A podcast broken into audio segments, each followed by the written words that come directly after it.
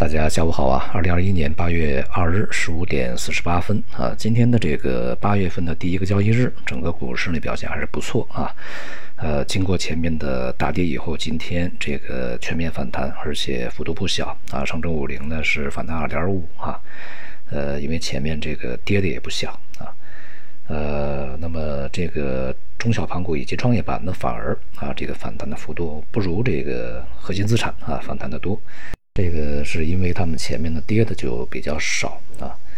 呃，目前这个状态呢，可以说整个市场呢是处于一个这个大跌以后的这个技术性的修正啊这么一个状态，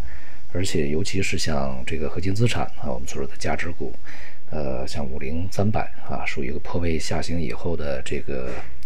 呃，对于这个破位的一个回抽吧啊，从技术上面可以这么去理解啊。从这个基本面上呢，一方面这个经济数据呢开始走软啊，这个七月份的 PMI 啊，官方呢是降到了五十点四，这个十七个月以来的最低啊。这里面呢虽然说有这个极端气候啊，呃，这个暴雨啊、洪水啊，呃，以及疫情反扑的影响，但是呢，呃，从结构上面看，其实是验证了我们之前的担忧的啊，也就是在之前我们的最大的担忧，呃，就是在这个生产端、制造端，就是上游啊。它复苏的非常快，因为有政策支持。但是下游的需求需求端，它的复苏是慢的啊，它这个速度没有跟得上这个呃生产端的一个速度啊。那么现在这个未来呢，就是啊，我们推测，在这种情况如果无法解决的情况下，需求端会反过来抑制生产端的这个呃它的一个景气度啊。那么现在看来呢，就是供给和需求端两边都是不振的啊，也就是说，这个需求端反过来已经开始向。这个供给端开始施加压力了啊，这就是现在当前的这个经济的一个局面啊。那么另外呢，从政治局会议上面来讲呢，今天也是在股市里面啊得到了一个很好的反反反馈啊。一个呢，政治局这个呃呃非常这个明确的指出要支持啊新能源车的它的一个发展啊，在今天的这个新能源的这个车电汽车啊也是涨得不错啊。那么另外呢，政治局是要求啊，这个不要去运动式的减碳减排啊，呃，不要一刀切，要先立后破，不能先破后立啊。你现在新的能源还没有这个扛起大旗来，你先把这个呃传统的能源先砍掉，传统的这个呃这个高污染高耗能的一些生产的原材料，比如说钢铁、煤炭啊，这个先给砍掉，那么你对供给端就是形成压力啊。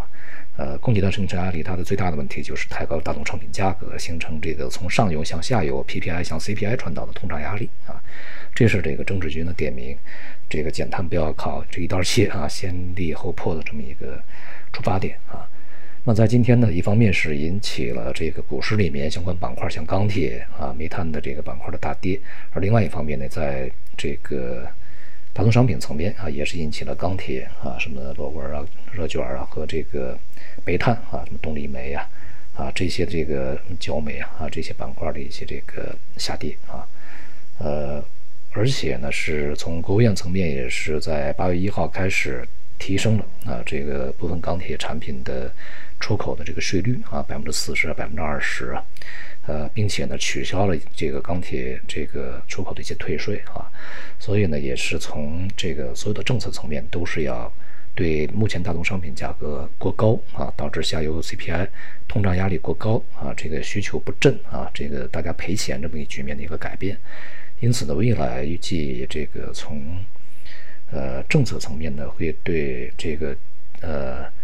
这个减排啊这个。方面的这个可能不会那么紧啊，然后呢，就是产量可以得以充足啊，供应供应充足，这样的话呢，也就使相关企业这个没有理由啊再去呃提升价格，因为现在其实供给层面呢，坦率的讲呢，这个就即便在减排的情况下，它也是比较充裕的啊，呃，只是行业嘛，当然都是这个顾及自己自身的利益和利润啊，所以呃这方面呢总是喊着比较紧啊。在未来价格趋于稳定的情况下啊，这个无论是股市里面的相关板块，还是商品里面的相关的品种，呃，它的价格以及股价的上涨都可能会受到抑制啊。因此，资源类啊，上游的这些原材料类，呃，它的上涨呢可能会在当前啊告一段落。而在今天上涨的板块里面呢，除了这个像啊盐湖提锂、白酒、军工啊这些板块呢是涨得比较大的。那这里面呢，白酒前面跌的比较大啊，所以说反弹的比较大。而这个什么盐湖提锂啊、军工啊，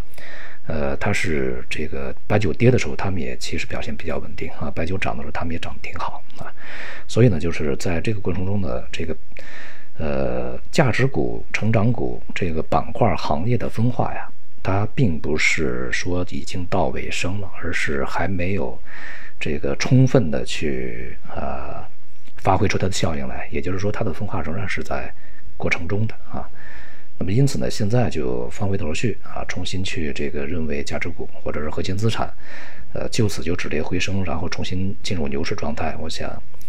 这个可能性不大啊，这种这个期望有可能会落空的。那么在外部呢？一方面啊，疫情的反复啊，和这个国内一样啊，现在其实对全球的经济的影响都会在未来显现出来。另外一方面呢，像美国啊，它从这个呃货币政策上面啊，这个从央行的呃一些官员啊，也透露出来一些不同的声音。那么我个人呢，其实更这个倾向于美国美联储啊内部的一些呃相对比较这个呃属于啊。偏鹰派啊，这样的一些人人士的一些看法，也就是说，从当前的一个通胀来看呢，虽然说是呃很大程度上是一个短期短期的一个现象啊，但是这里面起决定性作用的一些核心的一些这个通胀的这个呃领域啊，呃或许呢已经是这构成了在未来啊，就是从今年的三四季度一直到明年的年中，呃是通胀稳定在一个。比较高的位置，并且呢，上升速度会快于美联储普遍预期的这么一个情况，因此呢，这个预计在今年的年底之前啊，这个减呃减少购债可能会被推出来，而明年的稍晚啊，就是在明年的年底啊，这个或者两千年二三年的年初加息可能就会被推出来啊，所以说这些呢，都是从长期货币政策的一个变化的一个大的方向，而从中国来讲呢。目前数据呢相对变得比较平稳，并且有一些下行的压力啊，所以说从货币政策层面呢，反而边际上这个不会再收紧啊，当然也不可能大幅放松，这是肯定啊，它会变成一个比较稳定的状态。总体而言呢，股市是反弹啊，这个反弹过程中啊，仍然是这个结构会进一步的分化。每一次的这个股市的下跌调整，都会使这个结构调整呃结构分化更加明显一点啊。而反弹过程中呢，也会使这个之前所呃。就是不断被验证的啊，那些这个与什么价值啊、周期没什么关系的啊，大的一些流行题材、流行逻辑没什么关系的一些板块，它的一个韧性啊，因为在这几个月时间里面，这些板块表表现一直是比较好，而且在大跌的过程中啊，也就是在上个月大跌过程中呢，没有受到太大的伤害，而在今天的反弹过程中呢，又表现良好啊，这就是这些板块的一个韧性的所在啊。好，今天就到这里，谢谢大家。